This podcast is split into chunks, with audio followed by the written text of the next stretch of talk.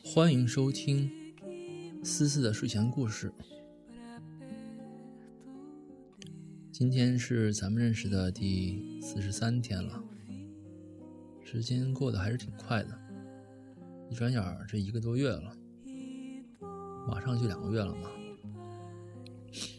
今天咱们的睡前故事已经上了苹果的榜了啊，恭喜一下！我会把这个故事一直坚持到咱们在一起的那一天。呃，一年是三百六十五天，十年就是三千六百五十天，五年呢就是一千八百二十五天。我估计用不到五年。大概会在一千个左右吧。我觉得能攒到一千个故事，其实也是蛮好玩的一件事，现在特别好奇，嗯，你现在是个什么姿势呢？躺在床上，穿个睡衣，然后戴个耳机，嗯，特别想看一下。好吧，今天咱们讲的是“一日为书，终身不负”的第四章第四节。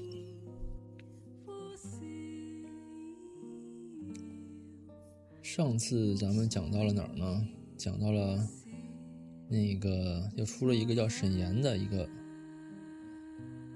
男三号，哎不对，应该算是男二号吧，因为那个。那个、那个、那个江南是个盒饭，其实男一号就是漠北嘛，然后这个人应该是二号。好，今天咱们接着读。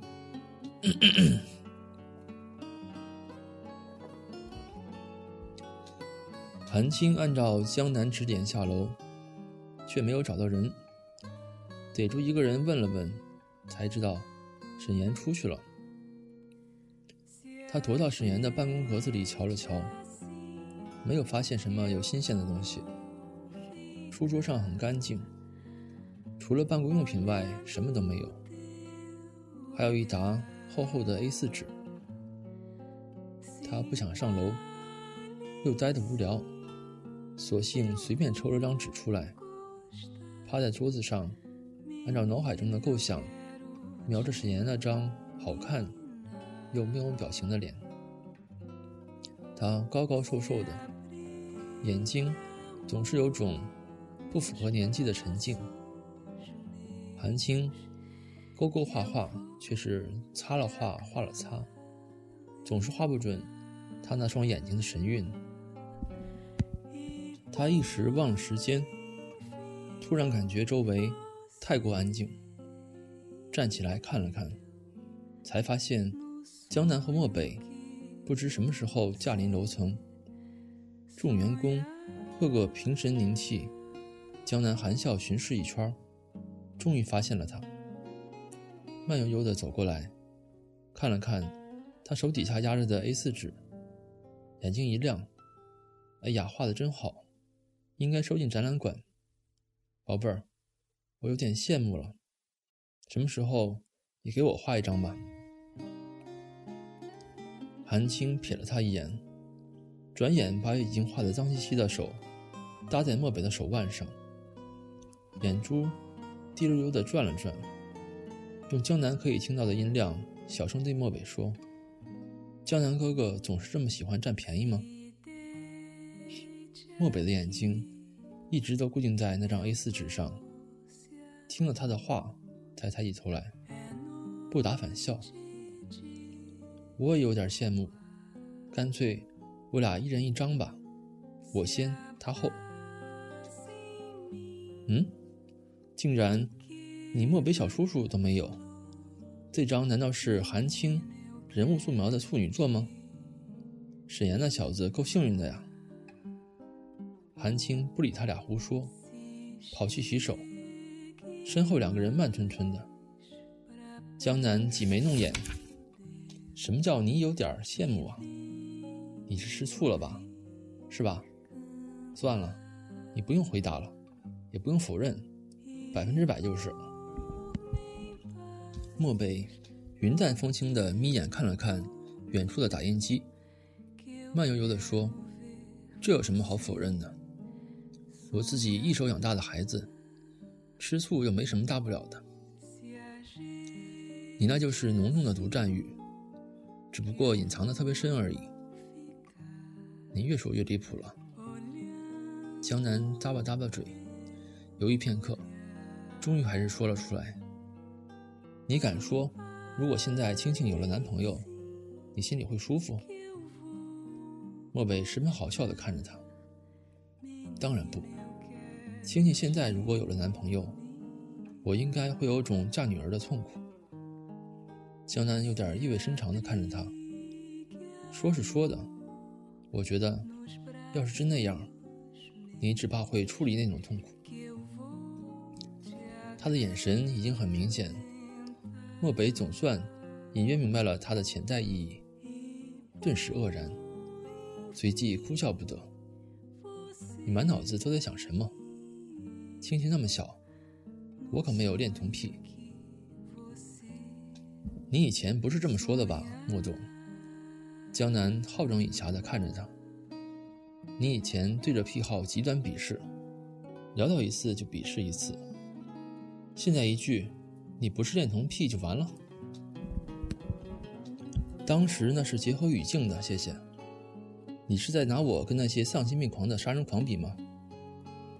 杀人狂怎么了？你歧视杀人狂啊？漠北无语的摆摆手，我不跟你说这个。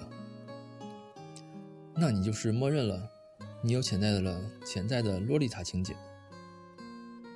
漠北指了指不远处的窗户，面无表情。你可以直接跳下去了。暑假末，有一次专门对沈阳的送别宴。韩青没想到，沈岩平时在班级上寡言闲语，很少出风头，唯一的班职还只是一个小小的课代表。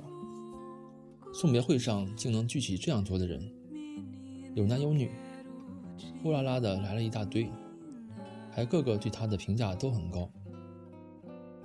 男生甲，沈岩够哥们儿，有双脚义务背我去医务室，还有问他借钱的时候，他也一向很大方。男生乙，平时小考大考什么的，沈岩作业一直做的特快，我们呢也抄的特快呀，多么难忘的革命友谊啊！这是。女生丙，沈岩从来不说别人坏话，临阵磨枪组织起活动来。还弄得有模有样、井井有条。其实我觉得，他完全有当班长的能力的。拖着下巴的韩青丁，这个我也同意。而且沈岩看起来挺冷，其实做事儿还是挺体贴的。身为课代表搭档，我表示，这一年的英语卷子，基本都是他一个人楼上楼下抱来抱去的。我就在黑板上抄抄老师作业。此言一出，一时间有点沉默。片刻后，男生物的声音小小响起：“别的我都同意，但是沈岩体贴。”接着就是男生乙：“体贴的沈岩，大家难道不觉得这俩词儿搭配的特不协调吗？”然后就是一群男生起哄：“沈岩，你该不是独独对人家韩青怜香惜玉吧？”我怎么就没见过你对其他人体贴过呢？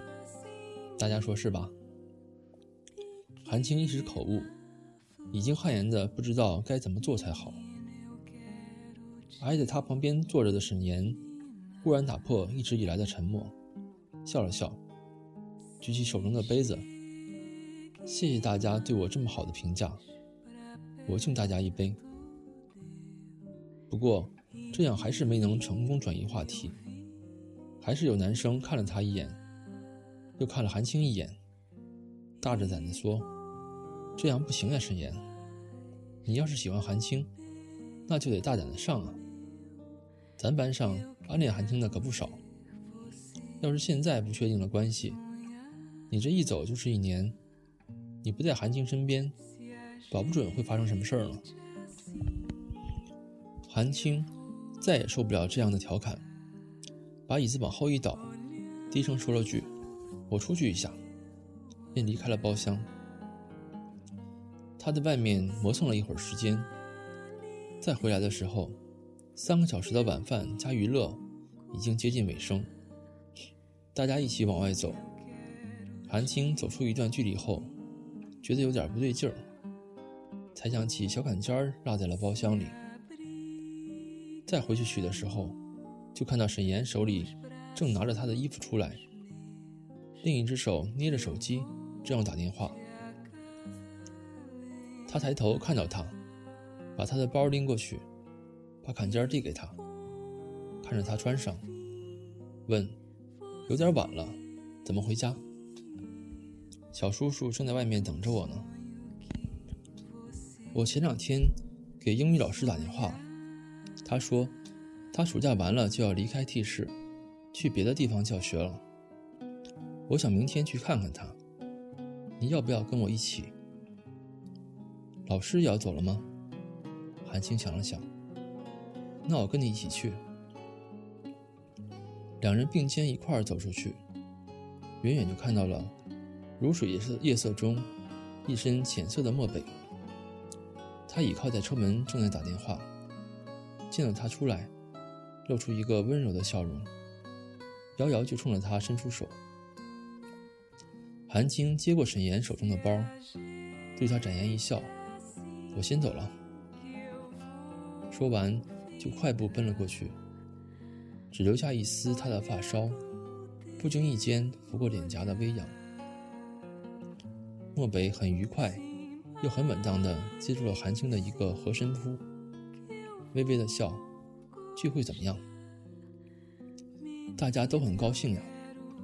不过一想到沈岩要走，也都很舍不得。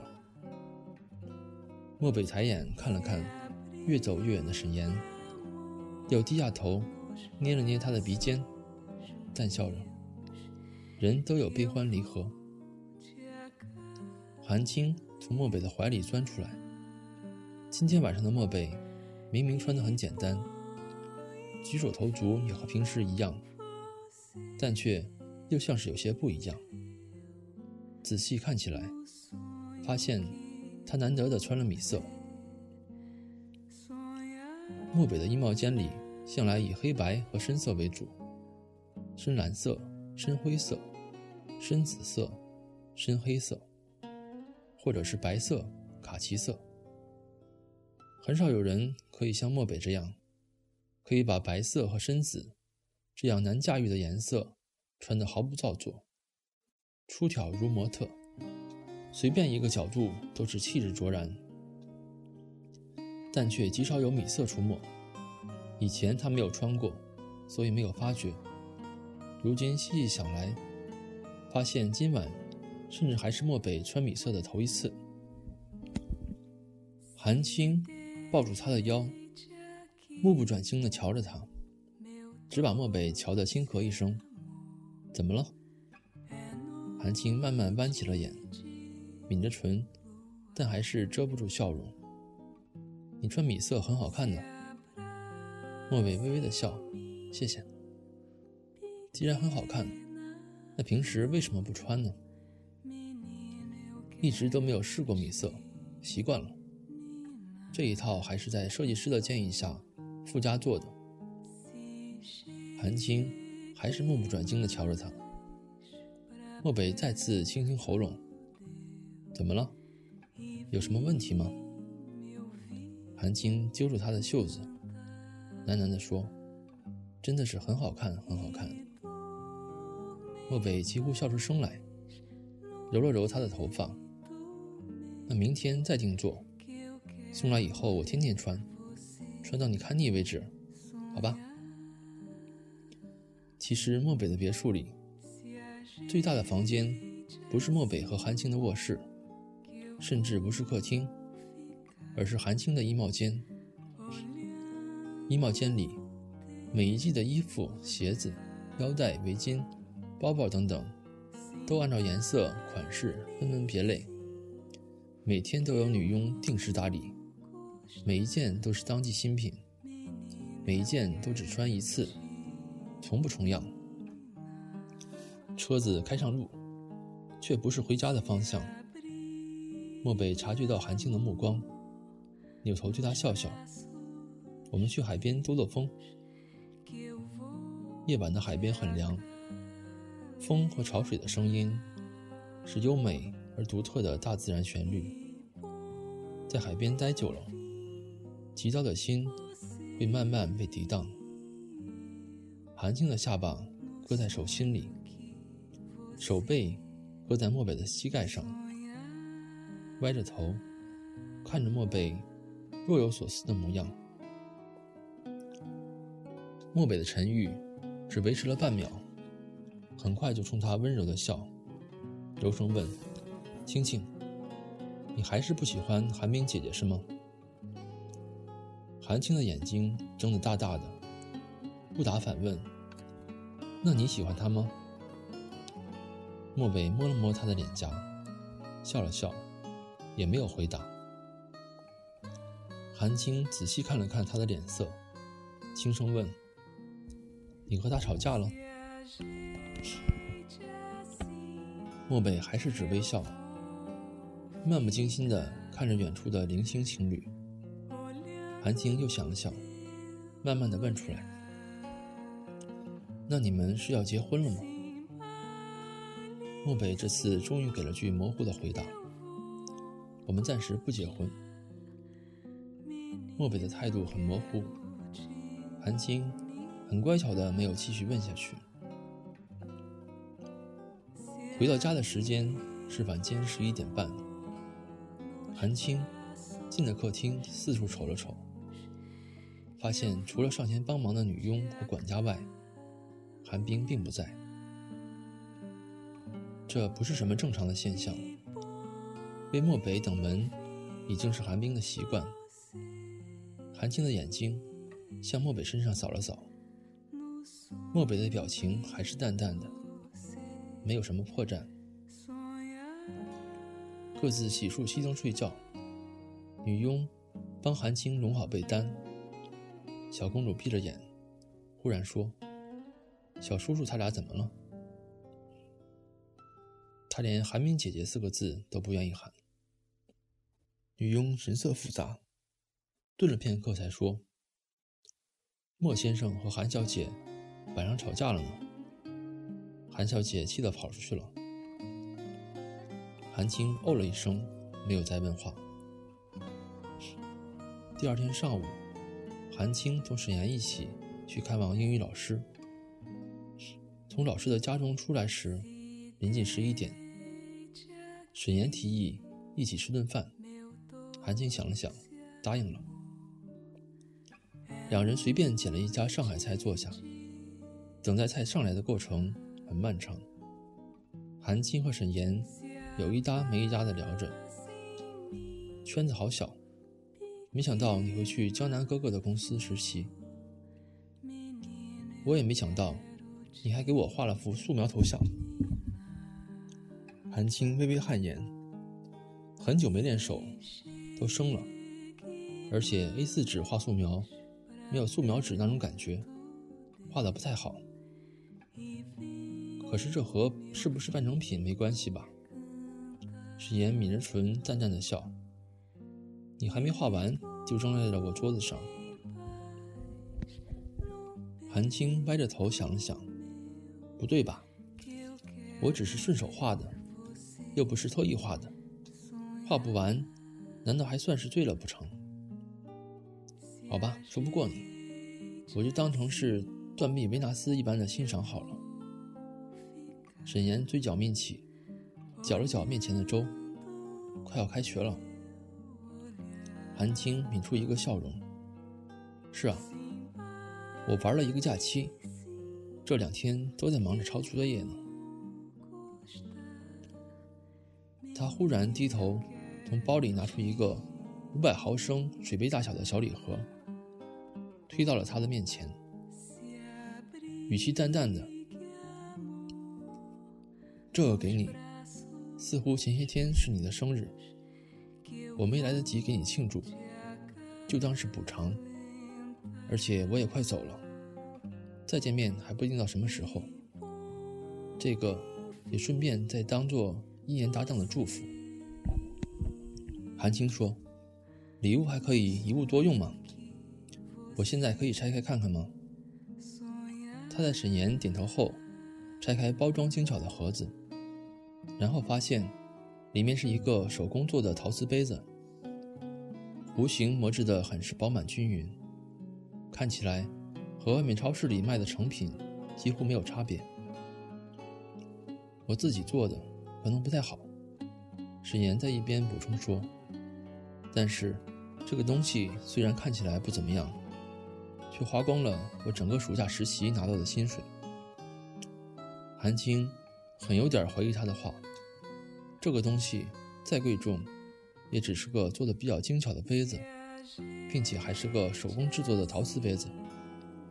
就算是全球限量只有一件，可沈岩又不是术业有专攻的杯子设计师，就是这个小杯子。就花掉了这么多薪水吗？沈岩的表情看起来，倒不像是在骗人，很郑重的点点头。没错的，那江南哥哥也太抠门了。韩青下午回家，还没走过花园，就听到了熟悉又反感的笑声。他顺着声音看过去，韩冰正依偎在墨笔旁边。一起调教着家里的那只金刚鹦鹉。漠北看到他，冲他摇摇手：“青青过来。”韩青把包包交给女佣，垂着眼睫走过去。漠北把手里的大胡桃和榛子搁在他手里，眼睛里带着笑意：“你都好久没喂它了，现在全家里，它跟你韩冰姐姐最亲近。”再不讨好一下，估计他就该跑了。韩青皱着鼻子，瞪着那只鹦鹉，把心里的不快全部迁怒到他的身上。鹦鹉也拿大大的眼睛瞪着他，并且试图去啄他手里的榛子，却被韩青紧紧握住。于是鸟儿怒叫一声，女孩随即呵斥一声。然后一人一鸟继续瞪。漠北和寒冰在一边看，几乎笑不可以。晚饭时候，一家其乐融融，至少从寒冰的表情上看起来是这样。他和漠北分明只一天没见，却像是真的符合了那句成语：“一日不见，如隔三秋。”晚餐期间，有着说不完的话。而漠北还是那副温柔如水的笑容，依旧完美到流露不出任何情绪，堪称无懈可击。韩青托着下巴，没精打采地喝着粥。韩冰的话题忽然落到了他身上：“青青明年就高考了，想没想过高考之后出国呢？”韩青骤然抬头。韩冰还是一副笑意盈盈的态度，极度温柔的说下去：“我的提议是认真的。你的小叔叔和江南哥哥很早就出国留学去了。我和您一宁嫂嫂也是在高考之后出国去留学的。年轻的时候长长见识，应该是个不错的选择。”韩青的目光又转向漠北。后者捏了捏他的脸颊，笑得同样很温柔。前些阵子，我们也提过这事儿。宝贝儿想去吗？韩青悠悠地望着他，渐渐的眼神中渗出一股绝对拒绝的态度。假如我不想去呢？青青，你要想，假如……韩冰的话还没说。就被莫北打断，不想去就不去，没有什么关系。韩冰再度试图开口，可是这个圈子里有几个年轻人是没有留过学的，出去后的感觉和现在在国内必然是有区别的。如果现在这样纵容舍不得，等到青青再长大一些，就已经变晚了。莫北笑笑，手指贴住韩青的额头，声音很柔和。青青，不需要看别人的眼色行事。他想做的，就是正确的。好吧，今天就讲到这儿了。第四章到这儿结束。看来这个寒冰是很想把女主角赶走。嗯，那明天就开始第五章了，是下一个章节。好吧，今天到这块儿。思思，你以后可不能再吓唬我了。虽然你经常跟我说没事儿没事儿，然后其实我感觉应该也不是什么大事儿，也应该也没事儿，但是还是有点担心的，因为你对我很重要嘛。嗯，那思思感恩，我很想你。